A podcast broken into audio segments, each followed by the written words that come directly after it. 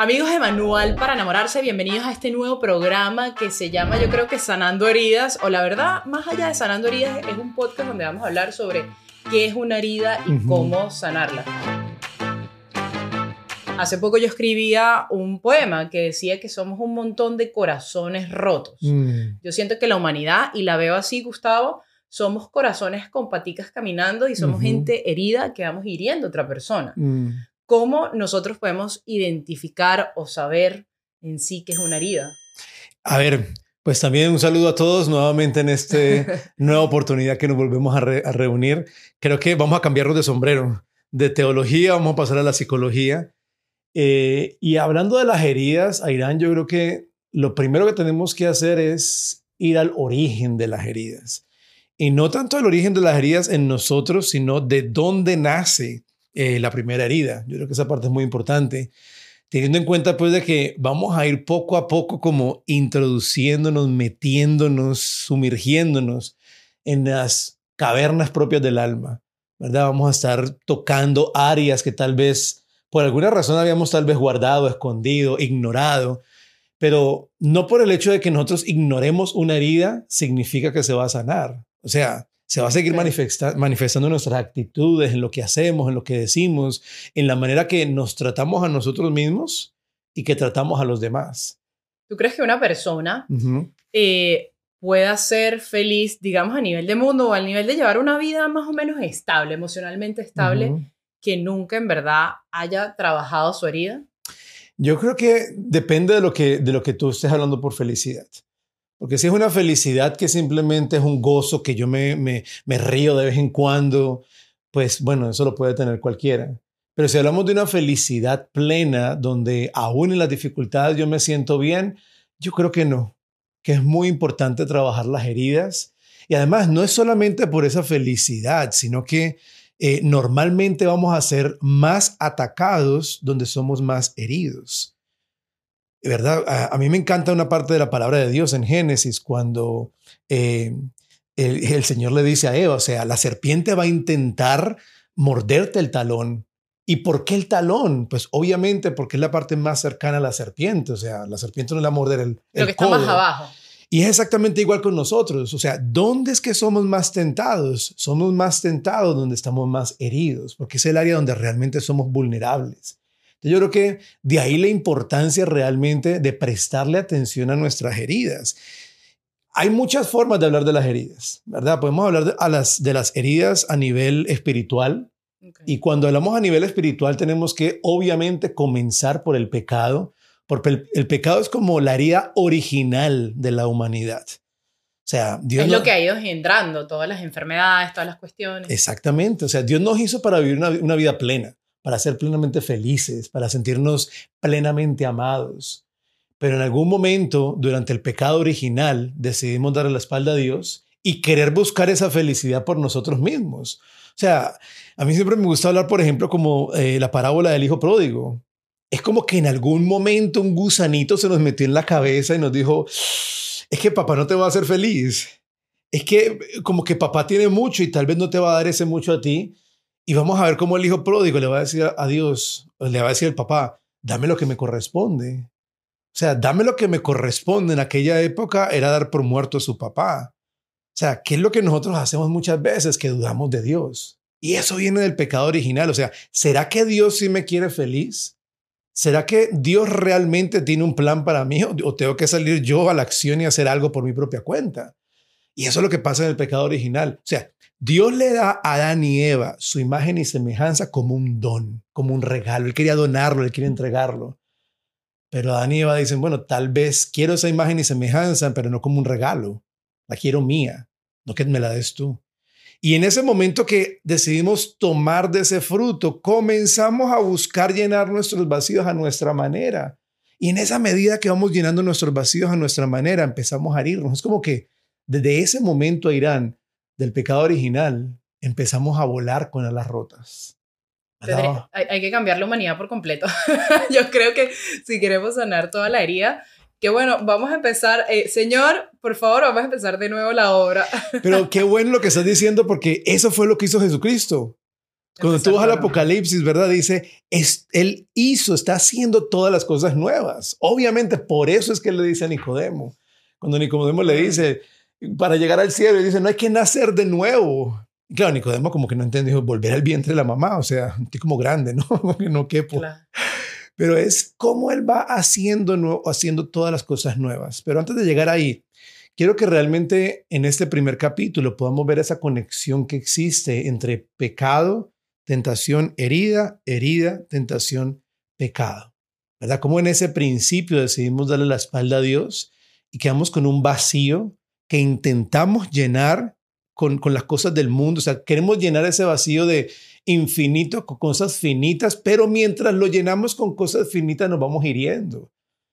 Lo que pasa es que como no nos detenemos, Gustavo, tú dices, nos vamos hiriendo, pero el ser humano es un ser de supervivencia y uno obviamente todos queremos estar alegres, felices, tristes. Entonces vas llenando, vas succionando aquí, succionando acá, succionando acá, o sea, cogiendo un poquito de todo y, y pues te trae unos ciertos grados de felicidad, un cierto grado de, nivel emocional estable.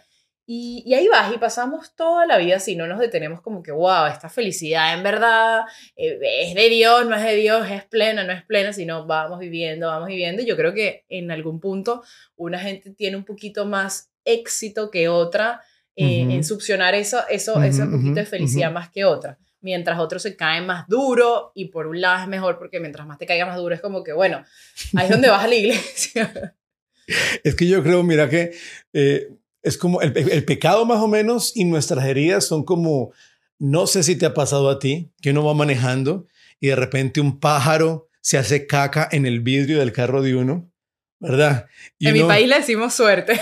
Y entonces el, uno por quererla arreglar prende el parabrisas y empieza a hacer así y lo que el parabrisas empieza a hacer es que empieza a regar toda la caca en todo el vidrio y termina uno haciendo lo peor porque uno intenta arreglar por su propia cuenta la embarrada que ya hizo. Y eso es lo que nos pasó con el pecado. O sea, le dimos la espalda a Dios, nos dimos cuenta que había un vacío, intentamos llenar ese vacío con las cosas del mundo, no me llenaron, pero el orgullo no me deja volver a Dios. O sea, no me deja volver la cara a Dios y decir, la embarré.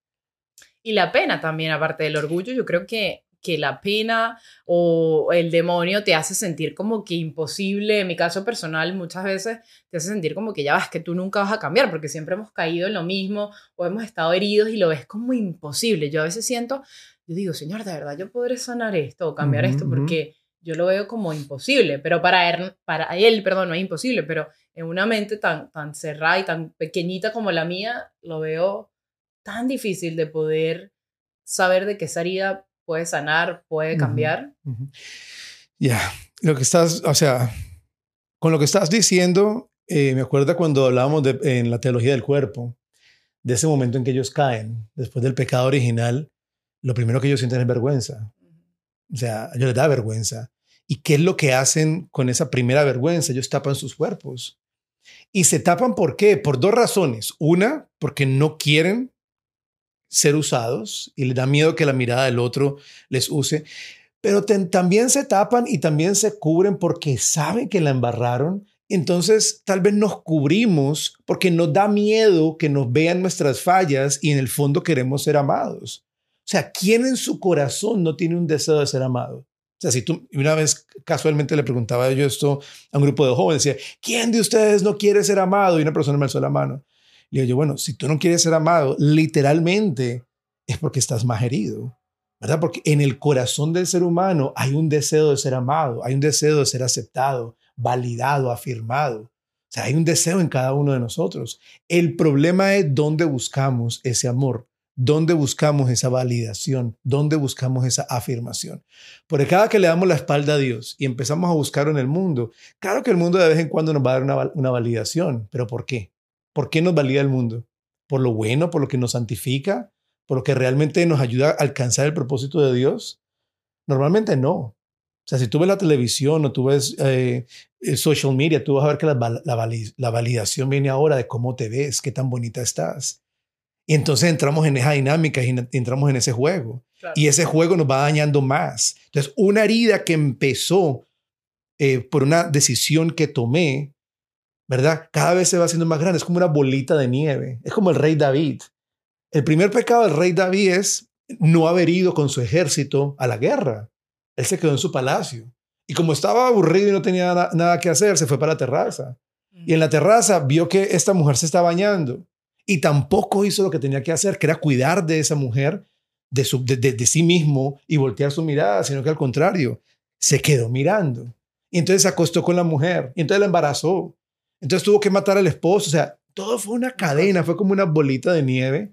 Y yo creo que exactamente lo mismo nos pasa a nosotros. Y la única forma de tener eso es detenerme y decir, no, o sea, voy a volver mi mirada a Dios. Y como, por ejemplo, entonces llegamos a identificar, primero, cuál es la herida, cómo, cómo llego a eso y, cómo trabajar. Y eso lo, vamos a, eso lo vamos a hacer hablando en cada uno de los capítulos que vamos a hacer. Pero la primera herida que tenemos que identificar es la herida que nos hace buscar fuera de Dios lo que solamente Dios nos puede dar. Y quiero volver nuevamente a lo que empezamos al principio, Irán, porque yo siempre he dicho que donde más profundamente hemos sido heridos es donde más necesitamos la acción santificadora del Espíritu Santo. Oh my God, eso es muy profundo, pero no. Es donde estoy herido voy a ser sanado y porque ahí voy a ser sanado, ahí voy a ser santificado. ¿Qué quiere decir eso? Que tu ministerio más eficaz va a nacer de tu herida más profunda. Porque es que ahí yo fui herido, ahí me dolió, Ahí encontré a la, acción de Dios, ahí encontré la acción del Espíritu Santo, Ahí encontré mi llamado. Pero es muy importante poder identificar esa área de mi vida donde intenté por mi propia fuerza llenar lo que solamente me puede dar. Nuevamente vuelvo a esa conexión, porque está la herida. En esa herida donde soy más tentado y donde soy más tentado es donde voy a pecar. En la confesión no confieso ni mis heridas ni mis tentaciones porque ninguna de las dos son pecados, ¿verdad? En mis, cuando uno va a confesarse, solamente confiesa el pecado. Lo que ya caíste, lo que ya la, la acción de lo que ya hiciste. Pero en el examen de conciencia yo tengo que ver de dónde vino ese pecado, cuál fue esa tentación y de dónde de esta tentación cómo se alimentó de una herida que yo tenía, sin minimizar el poder de la concupiscencia, porque no todo pecado viene de una herida, también tenemos la concupiscencia que nos está empujando pues a buscar fuera de Dios lo que Oye, la calle está dura, no la tenemos fácil, ¿vale?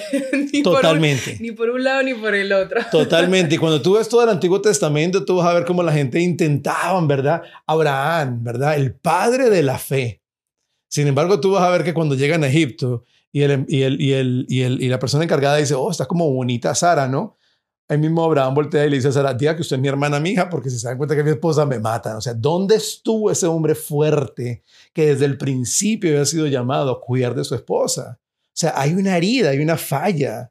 Es verdad. Hay algo en nosotros que no nos deja ser lo que desde el principio Dios ha querido que seamos. Y de verdad, Gustavo, aquí para la gente que esté escuchando esto, ¿Tú crees que la herida de verdad se trabaja y se sana por completo y ya más nunca nada por ahí?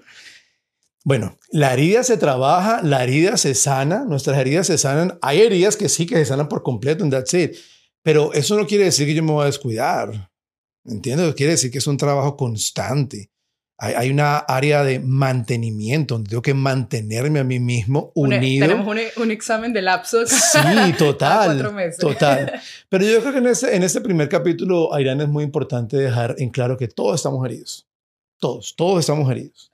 Eh, es un orgullo muy grande pensar como que, hoy no, o sea, todo el mundo está tan herido, tan, yo no, o sea, yo soy perfecto. Perfecto Jesús, ese no tuvo trauma, no tuvo daddy issues, no fue que su papá se fue y lo dejó botado, no tuvo relaciones tóxicas, o sea, él, e, él es esa figura de persona sana a la cual tenemos que mirar para empezar a caminar, para tener esa metanoia, como dice la palabra, esa, esa, esa transformación, ese cambio de mente y de corazón. Porque tenemos un ejemplo de qué es ser una persona sana. Y ser una persona sana no tiene que, ser, no tiene que ver nada con una persona aburrida. Porque a veces tenemos unas ideas de santidad. O sea, a mí, por ejemplo, me encanta una persona rota, mira, una persona herida, rota, San Francisco. O sea, San Francisco antes, de, antes de ser San Francisco, ese pelado pues rico que no sabía ni qué hacer y se fue para el ejército y de todo. Pero que realmente tiene una sanación profunda y una conversión profunda en un encuentro con el Señor. Y un hombre que se peleó consigo mismo, se peleó con sus heridas, se peleó con sus, con sus tentaciones, se peleó con su tiempo. Y vemos las estampitas y vemos un santo hablando con pajaritos. Y no, ah, no manches, en serio, de verdad. O sea, lo, lo que más nos puede ocurrir para semejante santo. Entonces, creo que también tenemos que empezar a purificar la imagen que tenemos de santidad y de sanidad, porque sanidad y santidad van juntas. Para yo alcanzar la santidad, tengo que ir en un camino de sanación. Y eso es muy importante. Pero vamos a reconocer que es un trabajo heroico. Imagen estos tiempos. El mundo actual no te está diciendo sánate. El mundo actual te está diciendo identifícate con tu herida. Ponle nombre a tu herida, ponle una letra, tú verás cuál.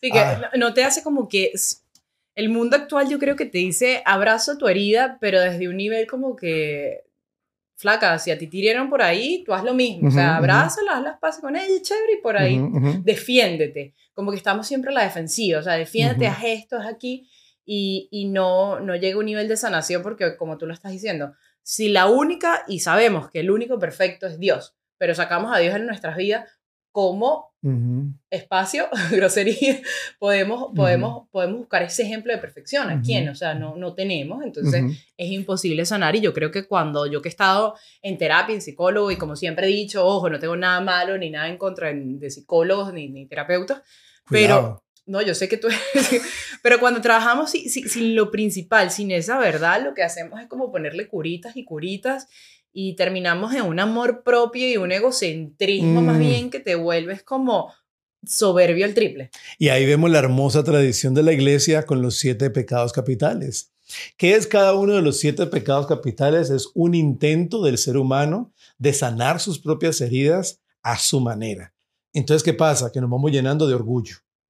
O sea, yo quiero llenar mis, mis, mis, mis, vacíos a mi manera, yo sé cómo hacerlo, a mí nadie me dice lo que yo tengo que hacer, no tengo que depender de nadie y menos de un Dios, pues. Y entonces me voy llenando de orgullo. En esa autosuficiencia entra el orgullo. O me voy llenando de envidia, ¿verdad? Porque es que, concha, o sea, veo que todo el mundo tiene lo que yo no tengo. ¿verdad? Veo que todo el mundo está logrando lo que no, no puede lograr. Y esto a veces hay que tener mucho cuidado hasta nosotros como, como personas de iglesia. Porque a veces nosotros vamos a la iglesia y nos empezamos a llenar como de una envidia. Y hay gente que dice que una envidia santa. No, no hay envidia santa. Como tampoco hay, hay, hay mentiritas, ¿cómo se dice por ahí? Mentiritas blancas. Mentiritas piadosas. No, eso no existe. O es mentira o es verdad. Y Dios aborrece la mentira y ama la verdad. Es exactamente, no es como una envidia santa, no, no, no, que tú puedes desear los dones de otra persona, no quitárselos a esa persona, sino tenerlo porque sabe el bien que hace, eso es diferente, eso no está mal y eso no es envidia, ¿verdad? Pero eh, eh, orgullo, envidia, glotonería, ¿verdad? Cuando quiero llenarme de cosas del mundo, o sea, y busco la felicidad en, la, en, el alcohol, en las drogas, en esto, en lo otro. No estoy diciendo que tomarse un vino sea malo, ¿verdad? El vino, sí, Hay que tener mucho cuidado. Pero lo que estoy diciendo es, si busco en eso llenar un vacío, ¿verdad? Ahí es que empieza ese pecado capital a crecer. Entonces, cada uno de los pecados capitales, cuando lo empezamos a analizar, es simplemente el deseo egocentrista del ser humano de llenar algo que solamente Dios puede llenar. Y a lo último, ¿qué pasa? Que nos herimos más. O sea, nos encontramos otra vez en el piso, otra vez heridos, pero hace parte de la historia. Entonces, para concluir un poco este primer episodio y darle, poner en contexto a la gente es identificar esa herida, ¿no? O sea, primero, o sea, vamos a identificar. Decir estoy herido. sí, soy herido. El primer paso, o sea, decir ¿verdad? estoy Perfecto no soy. Si, no lo dices, estás siendo soberbio, estás herida. Total. Estás herida, flaca. Entonces, identificar, saber de que todos estamos heridos y que está bien estar herido, no tener miedo, no tener pena de decir, ah, es que voy a ser menos o más débil. No, no, no. O sea, hay que llegar ahí para poder empezar a hacer y cambiar el patrón, cambiar el. Eh, eh, yo ayer, para finalizar, Gustavo, eh, estaba pensando esto y yo decía, toda la vida se nos ha acostumbrado a vivir de cierta manera y ya tenemos establecido ese chip. Pero cuando uno entra en el caminar con el Señor y de verdad si quieres sanar una herida desde lo más profundo para hacer una mejor, mejor versión de ti, tienes que cambiar ese chip y tienes que volver, como dijimos, al principio, de reconocer de que todos fuimos heridos porque entró por el pecado original, entró por la serpiente, por esto, aquello. Entonces, bueno, hay que volver al pasado, hacer las paces con eso. Entonces, hay que, flaca, si estás viendo esto, echar un poquito la película para atrás, detenerte y empezar poquito a poquito. A ver, no, no, no la cereza del pastel por donde caíste ayer o, o el pecado final, sino... No los frutos. Aquí la raíz. Hay que ir, hay que ir más atrás. Y eso cuesta, y eso duele, y eso... Eso lo vamos a ir viendo en los siguientes episodios. Y también, antes de terminar, mucho cuidado, mucho cuidado, pues, porque es que a veces en la iglesia vemos esa, esa actitud derrotista y a todas horas, sabes que yo estoy herido y, que yo estoy, sí, sí, vamos a reconocer que estamos heridos, vamos a reconocer que el proceso de sanación es un proceso de toda la vida, pero no andemos como derrotados ni como víctimas del universo. No, no, no, vamos, vamos sabiendo de que hay un camino, tenemos una ayuda, que es el Espíritu Santo, que nos va guiando a parecernos más a Jesús, porque los movimientos del Espíritu Santo siempre es un movimiento que me lleva a Cristo, a parecerme a Cristo. Entonces, sí hay un camino, no, no, no es como la canción, que dice, bueno, tú estás muy joven para eso, pero una canción que decía, caminante no hay camino, se hace bueno, caminante sí hay camino, y el camino es Cristo. Entonces vamos a, vamos, a, vamos a tomar el valor de decir, estoy herido, pero hay un camino de sanación y voy a tomar ese camino con valentía y vamos a trabajar. Bueno, así que en el siguiente episodio ya vamos a estar, ¿no? Profundizando un poquito de cómo, cuando ya se identifica la herida. Vamos a identificar las heridas. Vamos a ver la diferencia entre herida y trauma. vamos a ir pelando esa cebolla para ver cómo podemos sanarla. Así que, buenos amigos, muchísimas gracias por estar aquí conectado en este, en este nuevo programa de. En este nuevo podcast de Sanando las Heridas. Si les quiere, gracias, Gustavo. Gracias a ti.